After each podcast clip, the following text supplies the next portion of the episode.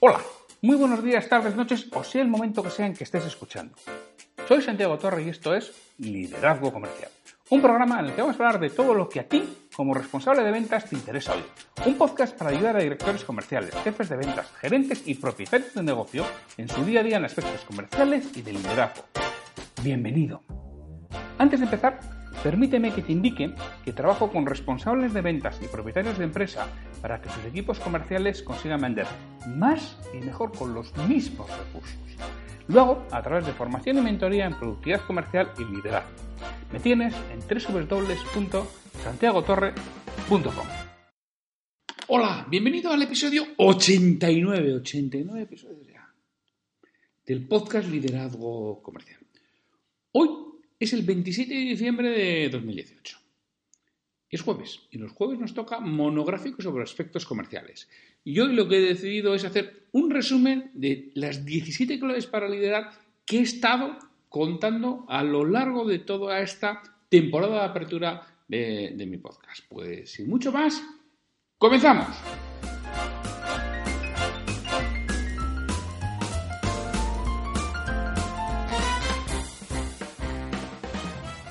Sí, he estado desde finales de agosto, cada miércoles, explicando una clave para liderar. Ya digo que no son todas, existen más, ¿eh? pero estoy explicando 17 claves que tienes que tener en cuenta si quieres liderar equipos, equipos comerciales o de cualquier otro aspecto.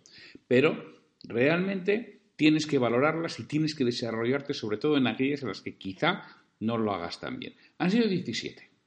Y lo tienes en los episodios 3, 8, 13, Así, hasta 3, 8, 13, 18, 23, 3 y 8, hasta el último, pues que era el episodio 83.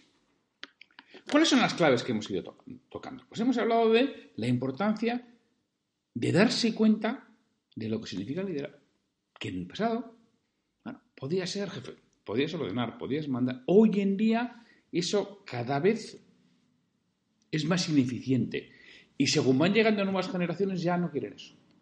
Ya quieren personas que realmente les lideren, les hagan crecer, les den oportunidades, hagan que sean mejores, mucho más del ordeno y mando que quizá en nuestra generación, las personas nacidas en los años 60 y en los años 70, bueno, habíamos sido educadas en ello eh, y lo aceptamos, pero las personas ya nacidas en los años 80 y los años 90, sobre todo a partir de los años 90, lo que ya consideramos como millennials, o, o les lideras o estás muerto, ¿eh?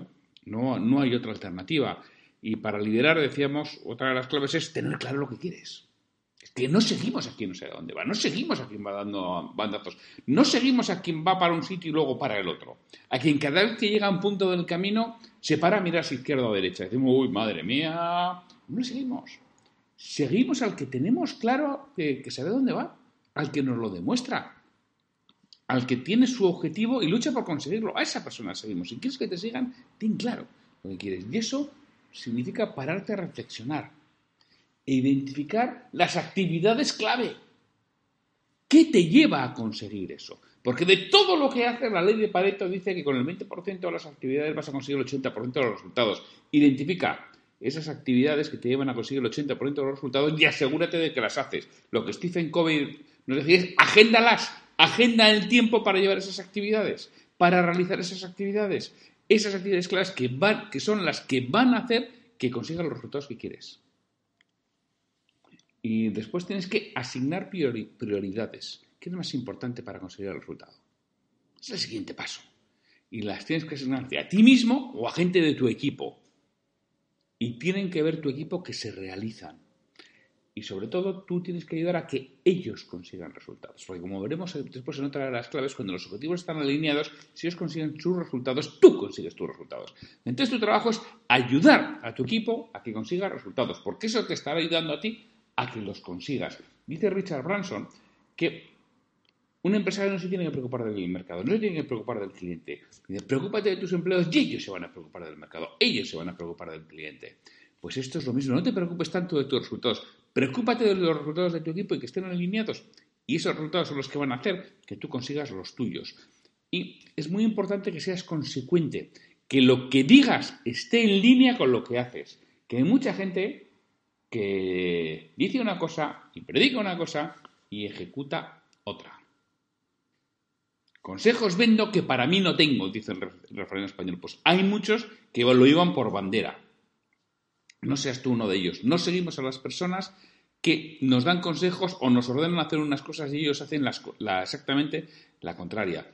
Algo lo que solemos pecar mucho, todas las personas, no solo los que lideramos equipos, ¿eh? también los que estamos al frente de cualquier otra cosa que puede ser una familia, al final, o de cualquier otra actividad humana, incluso aunque no estemos al frente de nada, es que hacemos lo mismo. Nos fijamos en lo negativo. Cuando alguien me aporta cinco cosas buenas y se equivoca en una, ¿dónde pongo el foco? En lo que hace mal.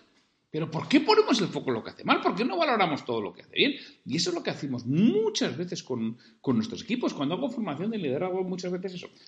Suelo hacer alguna pequeña trampa, ¿no? Alguna suma, alguna, alguna palabra mal escrita y siempre rápidamente alguien dice ¡Ey! Esa palabra está mal escrita. Y digo, pero campeón o campeona. aquí en la pizarra ha escrito 19 palabras, 18 bien y una mal, y pones el foco en la que está mal. Eso es lo que haces con tu equipo. Y realmente y tristemente esto es un juego, esto es una broma para empezar a comentar ese tema, pero realmente es que es lo que realizamos. Ponemos el foco en lo que la gente hace mal en vez de en lo que la gente hace bien. Como consecuencia, nadie hace, nadie intenta cosas nuevas, nadie arriesga. ¿Por qué? Porque le va a caer un chorreo si, si lo hace mal. Y nadie le va a dar una palmadita en la espalda, ni le va a dar un premio, ni le va a decir que bien lo has hecho cuando el resultado es positivo, porque se conoce que es su obligación. Entonces, esta es otra de las cosas que tenemos que cambiar en el liderazgo y además, totalmente en serio. ¿eh? Ahí sí que tenemos que poner un esfuerzo en fijarte en lo positivo. En breve haré un, monográfico sobre el libro bien hecho de Ken Blanchard, que, en inglés es Well Done, que nos cuenta, bueno, ya, ya, ya, ya veremos, ya, ya os lo contaré, qué es lo que nos dice Ken Blanchard realmente en bien hecho, que merece la pena porque así aprenderemos a fijarnos en lo positivo y todo lo que ello nos aporta a nosotros como personas, a nuestro equipo y a la organización para la que trabajamos. Otro, otro aspecto más es conocer tu sector. Tienes que saber cuál es tu sector. Tienes que estar en conocimiento de lo que sucede. Tienes que saber quién es quién. Tienes que saber los movimientos que hay tienes que leer revistas monográficas de, tu actividad, tienes que ir a ferias, tienes que ir a congresos, tienes que ir a formación, tienes que estar en permanente conocimiento de lo que pasa en tu sector, porque seguimos a, quien vemos que conoce el, el, entorno, que conoce el camino, que conoce dónde se está moviendo, es donde nos sentimos seguros. Cuando hay alguien que realmente nos da ese peso, nos da esa sensación de que sabe dónde pisa, de que no se va a meter en arenas movedizas. Y para eso es importantísimo conocer el sector.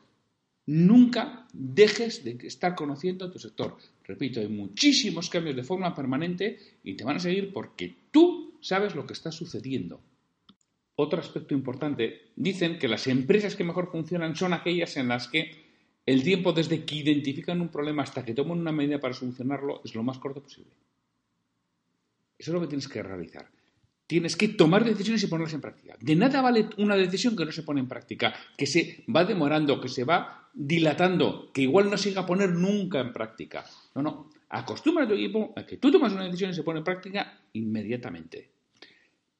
Ya hemos hablado de que es muy importante que, los, estén alineados los objetivos de corto plazo y los de largo plazo. Y a su vez es muy importante que estén alineados los objetivos de los miembros de tu equipo con los tuyos propios. De tal forma que si ellos los consiguen, te hacen a ti conseguirlos sencillamente por elevación. Porque si no están alineados, igual ellos consiguen y tú no. ¿eh? Entonces, ¿qué haces? Te preocupas de tus, objetivos en vez de, los de tu equipo, que es de los que te tienes que preocupar. Y sobre todo, si lideras equipos comerciales, enfoca a las personas cuando se despisten.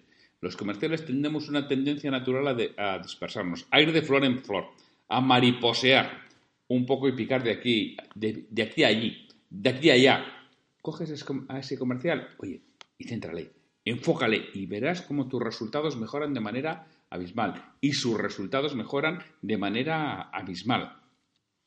Y es muy importante que tú te adaptes a las personas y no pretendas que los demás, como eres el jefe, se tienen que adaptar a ti. No, no, tienes que ser tú. Si quieres liderar, eres tú el que te adaptas a las personas.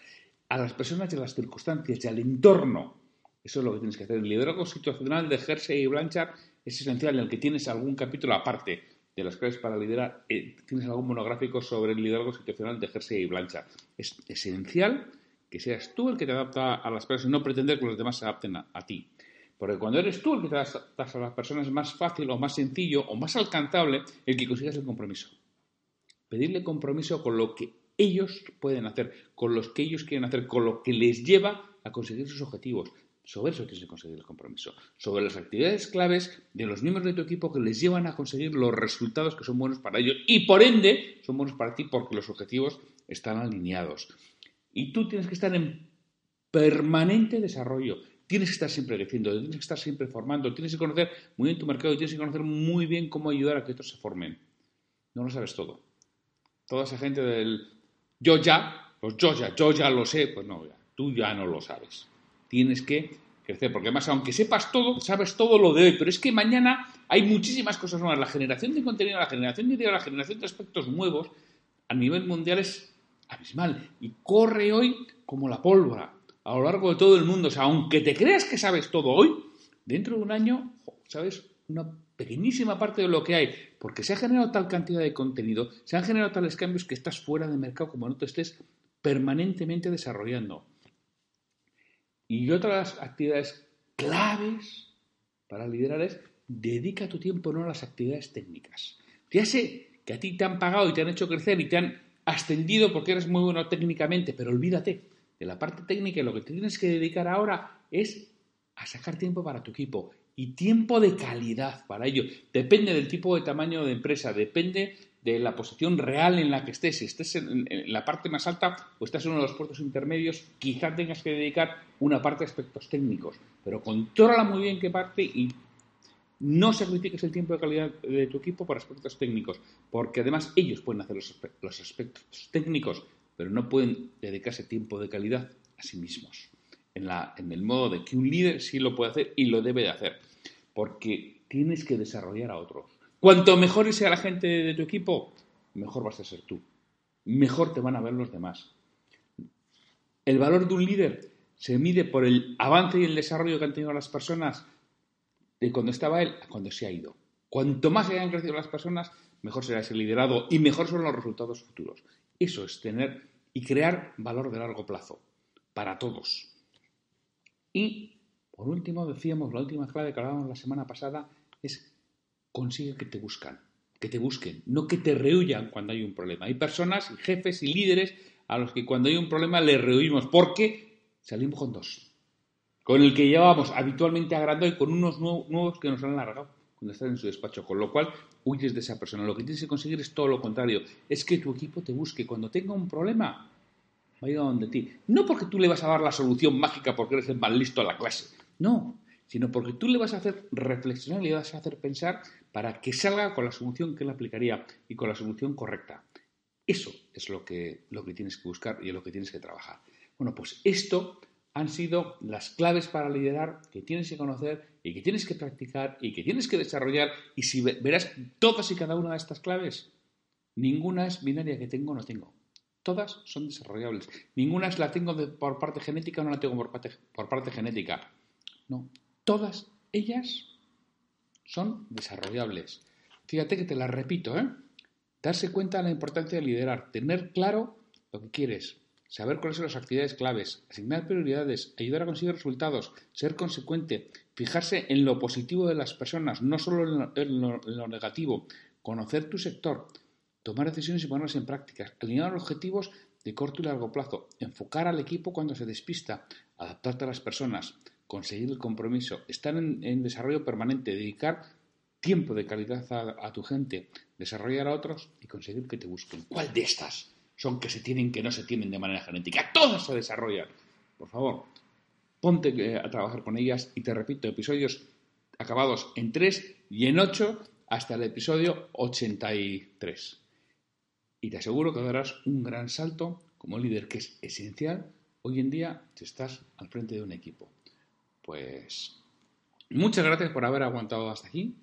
Y mañana, viernes 28 de diciembre, nos oímos con una nueva cita o frase comentada. Hasta mañana.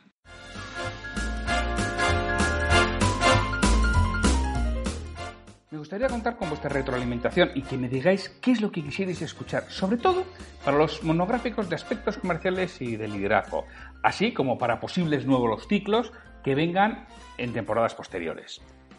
Si este episodio te ha aportado valor, te agradecería mucho que hagas una reseña de 5 estrellas en iTunes, en iBox o la plataforma que utilices para ver este programa, así como que lo compartas en redes sociales para que otras personas lo conozcan. Me ayudarás a ganar difusión y que este esfuerzo que realizo con el programa cobre sentido. Para cualquier duda, consulta, comentario o contratarme para que trabaje contigo y conseguir que tu equipo comercial venda más y mejor, me puedes encontrar en mi web santiagotorre.com o en el correo podcast.santiagotorre.com.